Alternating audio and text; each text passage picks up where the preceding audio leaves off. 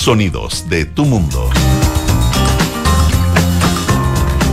Hace unos minutos, eh, fuera de micrófono, buscábamos con Arturo Fonten, definíamos qué tema íbamos a tocar en este programa de hoy. Yo hablaba de, la elección de fiscal nacional o fiscala nacional, eh, de acuerdo constituyente, etcétera, y Arturo salió con un, un Arturo Fonten que ¿Qué significa eso? Una cosa muy intelectual, elevada, una invitación a conversar un tema que me parece muy interesante. Me dice, bueno, quizás deberíamos hablar de qué sentido tiene la Navidad hoy día.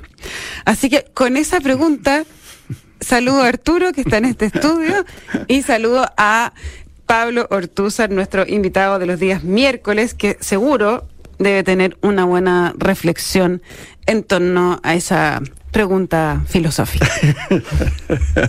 sí, la pregunta es un poco si, si es un triunfo del cristianismo o no. Eh, ¿Y qué crees tú? No sé, no sé, me pregunto qué piensa Pablo también, estoy, estoy en esa duda. En cierto sentido sí, eh, porque se ha extendido al mundo entero. En cierto sentido, claro, se ha transformado en una gran fiesta del consumo. Eh, pero mm, a lo mejor el consumo tiene más que ver con el cristianismo de lo que alguna gente cree. A ver, esta es una teoría que me gustaría a ver si pueden, si pueden eh, desarrollar. o sea, yo creo que la, primero la, Navidad del nacimiento de Cristo, de, Jesús, que en el caso de los cristianos eh, eh, están convencidos, de, estamos convencidos de que Jesús es Cristo. Por lo tanto, es el nacimiento básicamente de el redentor de la humanidad, digamos. Es, alguien que viene a, de alguna forma, a darle un nuevo comienzo al, o un nuevo sentido al, al, mundo. Entonces, eh, esta idea de la celebración del nacimiento de Jesús es la celebración del nacimiento de eh, lo que sería llamado en la tradición el rey de reyes, eh, alguien que revela más que, que, que, el reino, que él, viene además a, hacer claro, a, a, mostrar que el reino prometido no es un reino de este mundo, sino que es un reino eh, celestial que está eh, construido con ciertos los elementos que no son los elementos con los que se construyen los reinos de este mundo, es decir, el poder, la fuerza, etcétera, etcétera. Entonces, el nacimiento de Cristo implica una bifurcación, ¿cierto?, de la autoridad, donde la, autoridad espiritual y la autoridad política son separadas. Eh, y, para nosotros hoy día es muy natural pensar que la autoridad política no es sagrada, o que no es total, o que no es o no debe ser total, etcétera, etcétera. Pero en el mundo antiguo esa, esa no, era la, no era lo común. Entonces, eh, efectivamente el, nacimiento de Cristo y la Navidad tienen una, como una relevancia política bastante importante eh, y que está muy relacionada con la forma en que concebimos eh, el orden actual, pero al mismo tiempo están vinculados de forma indirecta, extraña, no evidente, que es lo que se, que se mencionaba al principio. Ahora, el hecho, perdona Arturo, el, hecho de que, mm, de que un gobierno que no, no, no es confesional, digamos, celebre la Navidad tan en forma tan grande. Eh, ayer hubo un, gran acto en la moneda, en la Plaza de la Ciudadanía. Eh, claro, quizás no había pesebre, como porque otras veces hemos tenido un, un presidente eh, católico, pero igual lo están celebrando y igual es un, es un símbolo del cristianismo, ¿no?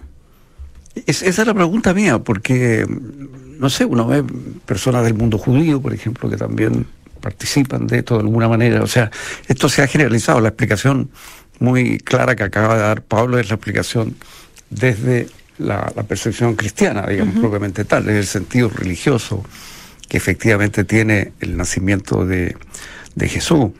Y eso de dar al César lo que es del César y, Dios, lo, a Dios lo que es de Dios, claro, ha permeado mucho también el pensamiento secular, eh, político, ¿no es cierto? y, eh, y esa separación entonces a la que tú aludes, de repente, sin embargo, hay unos cruces, ¿no? Y lo hay en casi todos los regímenes, en casi todos los países. Sí, sí, claro. Eh, una cierta conexión de la autoridad con, con, los, con los ritos religiosos, ¿no? Que se mantiene, pese a que una parte importante de la población hoy día no cree o es muy lejana, digamos, a la religión en comparación con otras épocas históricas, pero esto sigue vivo y sigue vivo de, de otra manera, digamos, pero de una manera que es muy nuestra.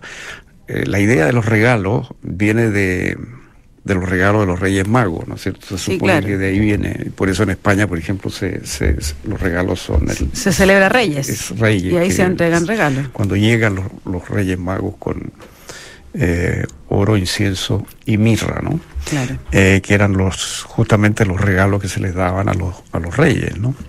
A los hijos de los reyes, a los reyes, los, los príncipes. Eh, pero yo lo que creo es que es que hay investigaciones de que demuestran que a las que he aludido en alguna oportunidad sobre el mundo del consumo que muestran que la inmensa mayoría de la gente que va a comprar compra para no para sí, sino para sus hijos, para sus amigos, para su pareja, eh, para sus Pero, parientes. pero eso lo hace en época de Navidad, dices tú. Eh, Mira, en general. ¿En general la compra siempre es para otro? No siempre, pero la mayoría de lo que la gente compra, que no es lo más, digamos, lo- aparte de comprar, digamos, claro, si una persona es sola va a comprar, no sé, pan para sí misma, digamos, pero la inmensa mayoría de la gente cuando compra y es entrevistada a la salida del supermercado de la tienda donde ha ido, ha comprado cosas para otra persona y, y pensando en la otra persona. Entonces, tal vez hay en, en el consumo real, estos son investigaciones de consumo Y- hechas por antropólogos. Y, esa- y en, reales. y en esa investigación no está eh, diferenciado la compra eh, de mujer y la compra de hombre. Sí, yo creo que sí, ¿Y- pero... es igual? Igual, las Ah. mujeres compran para sus hijos, compran para... Para, para otro en general. No, por, eso, es supuesto que, las mujeres eh, tiendo a pensar que más que los hombres. más que los hombres, porque tal vez compran más que los hombres. eh, y, y tienen que hacer, o sea, ir a comprarle la ropa a los niños generalmente lo hace la mujer. Generalmente lo hace la mujer, en fin, que pese que... Pero hay en, en- en- en esta visión, digamos, de la escuela de Frankfurt, en esta visión de que el, el consumo es pura liberación, eh, puro afán, digamos, hedonista. Eh, bueno, eso no está respaldado realmente por las investigaciones más modernas, eh, más actuales. Eh, al contrario, da la impresión de que de que hay por lo menos desde el punto de vista subjetivo de la persona que compra la intención de hacerle el bien a otro. Puede que esté alienado en el sentido de que la propaganda lo haya llevado a, a- a bienes falsos. Puede que piense que regalarle esa par de zapatillas al hijo no lo va a hacer tan feliz como regalarle, no sé, un libro de oraciones. Pero, pero puede que esté equivocado en eso. Pero, pero la intención es el otro. Entonces, yo creo que tal vez esta crítica que oímos muchas veces, incluso desde los púlpitos hoy día, de que la Navidad está distorsionada por, porque hay mucho consumo en torno a ello, yo me pregunto si es así. Yo creo que para mucha gente es una oportunidad de pensar en otro. Y cuando te oí a ti el otro día hablar sobre el esmero con que haces tú tu... tus La papeles, envuelvo los regalos. con quien envuelve los regalos eh, y, y te quejabas de los feos papeles de regalo que hay en ciertos casos y proponía con cierto interés ya que era mejor envolver en papel de diario que en esos papeles tan feos que hay a veces. Es verdad, sí. Eh, pienso la- que, la que ese gesto tuyo es pensando en la persona que va a recibir el regalo. Eh, claro, sí, sí, pero yo también, mientras te oigo, no sé si Pablo va a estar de acuerdo conmigo, que eh, detrás también de la acción esta de ir a comprar, de ir a comprar un otro, o ir a regalar un otro, claro, uno puede pensar, a ver, tomando la Navidad, la Navidad es un asunto eh, eh, aparte, ¿ya? Pero en, lo que decías tú en esta teoría que, que estudian los antropólogos que dicen que la compra no es solo un acto hedonista, eh, egoísta, etcétera. Igual en la acción de ir y comprar para otro y regalar incluso hay una satisfacción personal. Bueno, pero eso pasa siempre que hay un acto de caridad. O sea, si tú, no sé, te ofreces como voluntaria Ah, en un claro, hospital sí. eh, y, y estás ayudando, no sé, a poner inyecciones o a limpiar una herida básica, no sé. eh, eh, bueno, también supongo que tú sentirías una cierta Sí, satisfacción sí. Por, Sí, no, por- por el tiempo que le estás dedicando a Claro, y no nosotros. necesariamente tendría que generar culpa. No, no, a menos que tú tomaras una postura ya kantiana en materia ética, donde la virtud solo se da cuando tú te cuando tú contravienes la inclinación natural. Entonces, si tú eres no sé, un regalador y te gusta regalar, para Kant eso tiene menos valor que si tú eres una persona de tendencia muy egoísta y, Y a a- pesar de eso regalas. Regalas, claro.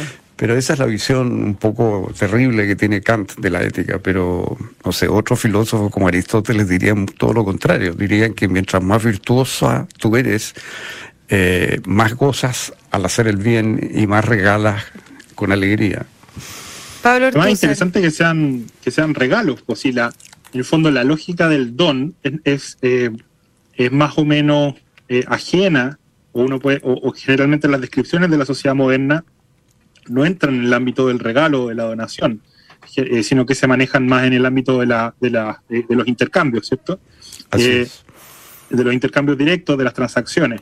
Y, y la lógica del regalo, de las donaciones, eh, dominaba buena parte, obviamente, en- en- en- de, de las sociedades más tradicionales, pero además es particularmente importante en la tradición cristiana porque la economía de la salvación cristiana está, domina, está construida sobre esa lógica, sobre la lógica de eh, entregar, de, darse a los demás eh, y, y de- y de- y del amor, que el amor, la forma en que el amor circula es a través de la donación, el amor es caridad, es una apertura gratuita al otro, eh, que no busca la ganancia en ese sentido. Y por lo tanto, el tema de los regalos, de nuevo, aparece, ¿cierto? Eh, eh, conectado directamente con, con el sentido de la Navidad, con el sentido del- de la revelación cristiana, pero obviamente mezclado, como siempre, con un montón de otras cosas, eh, de otros fenómenos y, de, bueno, de todos los aspectos del reino de este mundo, que, que Agustín diría, obviamente, no, no podemos esperar que en, que en este mundo, digamos, la, la, ¿cómo se puede decir? Eh, el reino de Dios apare- aparezca, digamos así, de forma resplandeciente, clara, unívoca. Pero, pero es, es evidente que en la Navidad eh, hay algo que hace ruido y que parece, a mí me parece que sigue siendo bastante coherente con el origen de la, de la celebración, a pesar de que termine mezclado con estos otros elementos. Obviamente, cuando uno revisa en la, tradición cristiana, siempre se condenó justamente eh, la divinización del dinero junto con el poder, porque parte del mensaje cristiano es eh, mostrar que el dinero y el poder son, eh, son bienes meramente temporales, instrumentales, que deben ser usados para construir, digamos, y, mejo- y- el, el reino de Dios en la tierra en lo posible, pero que no tienen un, una- un valor último. Eh, y, y bueno, entonces es- eso desde el púlpito siempre es esperable que se, que se condene el consumismo o, o est- estas pasiones como estas formas más materialistas. Eh, pero al mismo tiempo los regalos, o sea, eh, y el, el tema de los pastores, de los reyes magos, muestra que fueron cosas temporales las que se le regalaron a Jesús para señalarlo como el Cristo Rey, básicamente. Esa es la... la Así es, es interesante. O sea, tú, tú dices, claro, tú a veces hay una conexión, claro. Los regalos que Cristo recibió fueron Cristo, eh, fueron eh, digo, Jesús recién nacido, digamos, son Temporales. regalos temporales, son los regalos, eh, son regalos materiales, digamos. Son, Claro. son- son- son- Ahora, el, el- el oro es bien poco temporal, porque dura bastante. bueno, no, pero, pero, pero, quiere decir que, claro, se pero es un entiende, regalo es un regalo que- eh, que, podría ser de una mundano, sociedad de decir. consumo. Que, claro. es mundano, por es así mundano, decirlo. es claro. mundano. Le traen un perfume, le traen a... eh, sí, sí, no, no es tan, de alguna manera, eh, exculpa, exculpa al, al, al regalo material. Claro, claro, claro.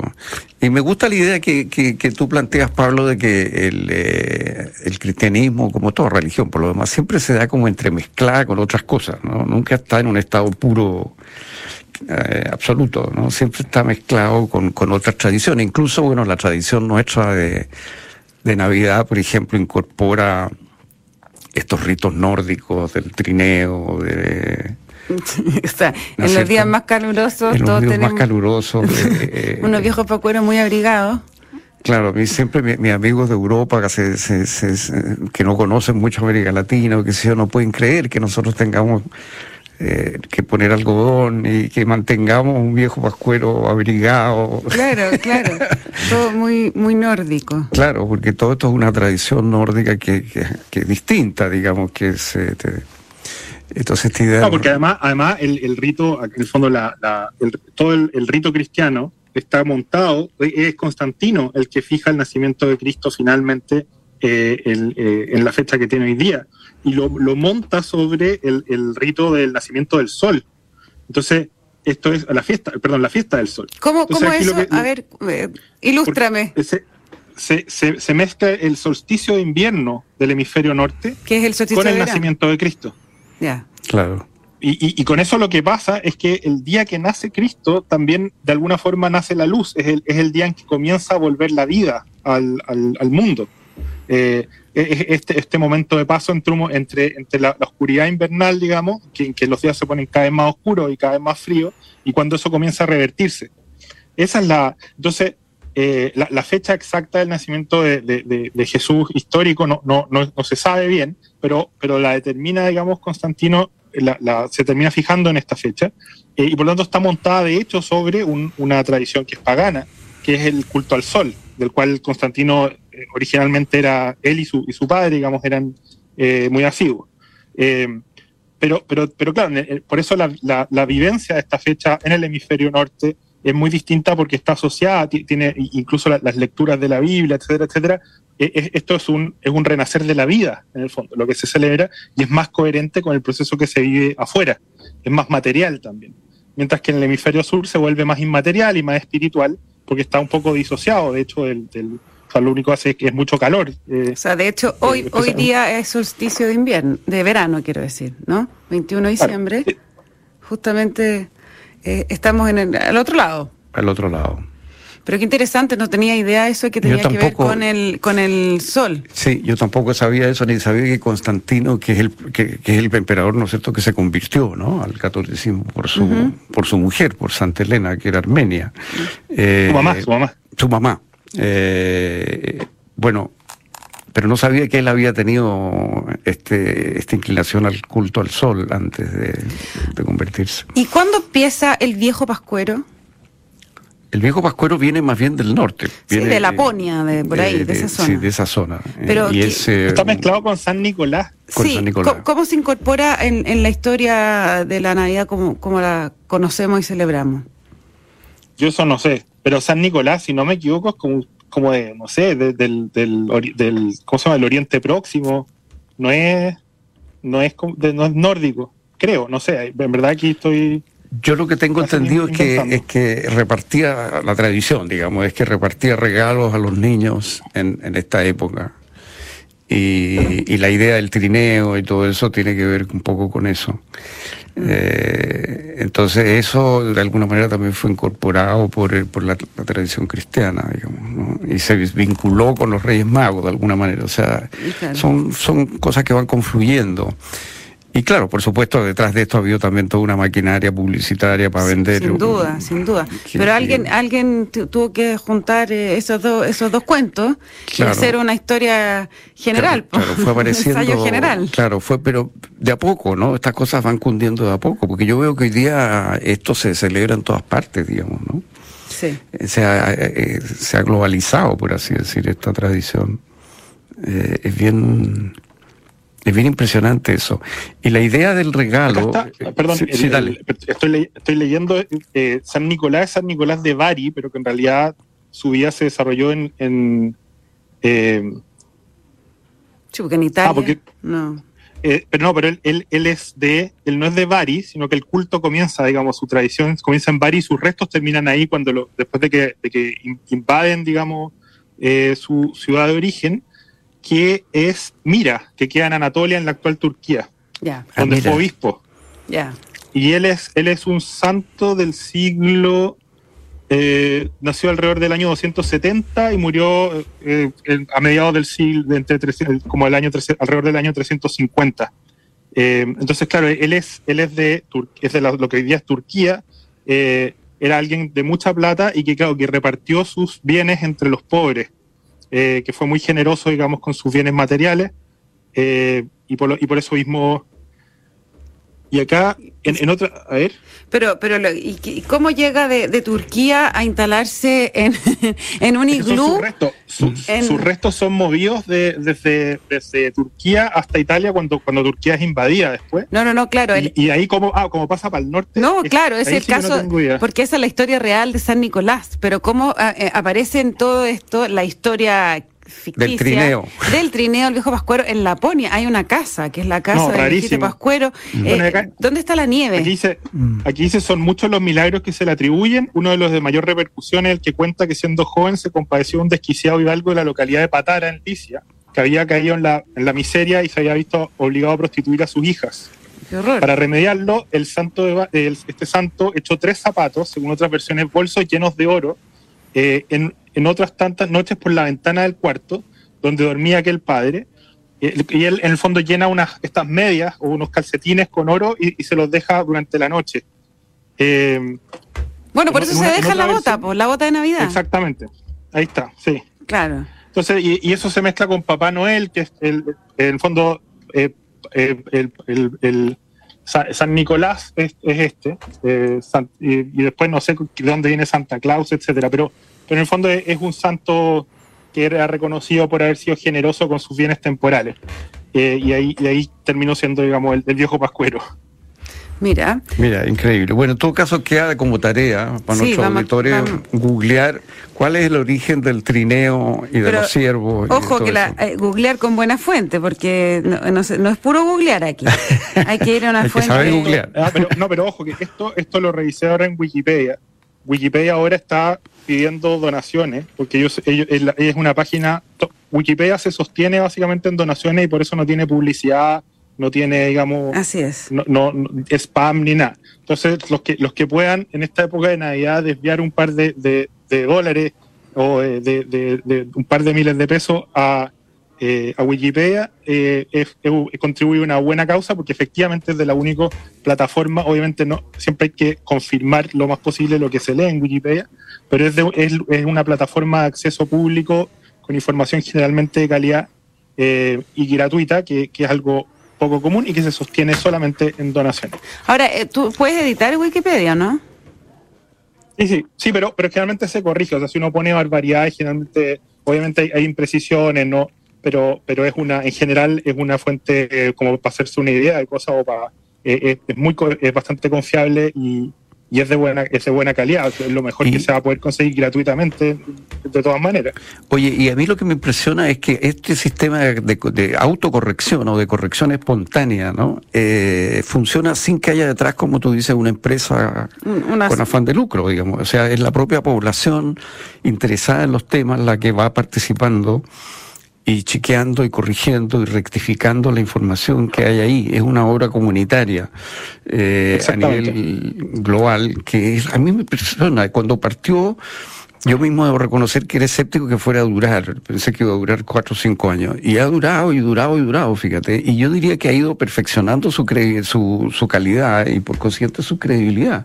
¿Quién hubiera pensado que Ay, bueno, se podía la competir? senadora Proboste fue denostada, ¿se acuerdan? Cuando sacó un Wikipedia, para no me acuerdo qué, en, en un debate presidencial, para mostrar... eh, Sí, bueno, es que, es que le- legislar, legislar citando Wikipedia, y además justamente porque se puede modificar y introducir errores de, un minuto a otro, digamos, eh, no es lo más razonable, eh, si- sino que, pero como fuente de consulta, como primer paso, sí lo es. Eh, Igual es, es bueno mantener esa distancia. Bueno, tarea para la casa entonces, mañana queremos, o ahora nuestras redes sociales nos La pueden... punia, nos el pueden trineo, contar, en fin. ¿Cómo, ¿Cómo se ensamblan ambas historias que hoy nos han teni- tenido aquí en Terapia Chilensis hablando o intentando buscar el sentido de la Navidad en los tiempos que corren? Muchas gracias Pablo, muchas gracias Arturo y buena idea la Pablo Arturo también hacer una pequeña donación a Wikipedia, una gran fuente de conocimiento. Eh, les cuento que la transformación digital de tu negocio nunca estuvo en mejores manos. En Sonda trabajan para que disfrutes tu vida, innovando y desarrollando soluciones tecnológicas que mejoran y agilizan tus operaciones. Conócelos hoy, Sonda Make It Easy. No se vayan de Radio Duna porque a continuación información privilegiada al cierre y luego sintonía crónica Epitafios junto a Bárbara Espejo y Rodrigo Santa María. Que tengan todas y todos una muy buena noche y nos encontramos mañana aquí con más terapia. Que estén bien. Muy buenas noches. Muy buenas noches.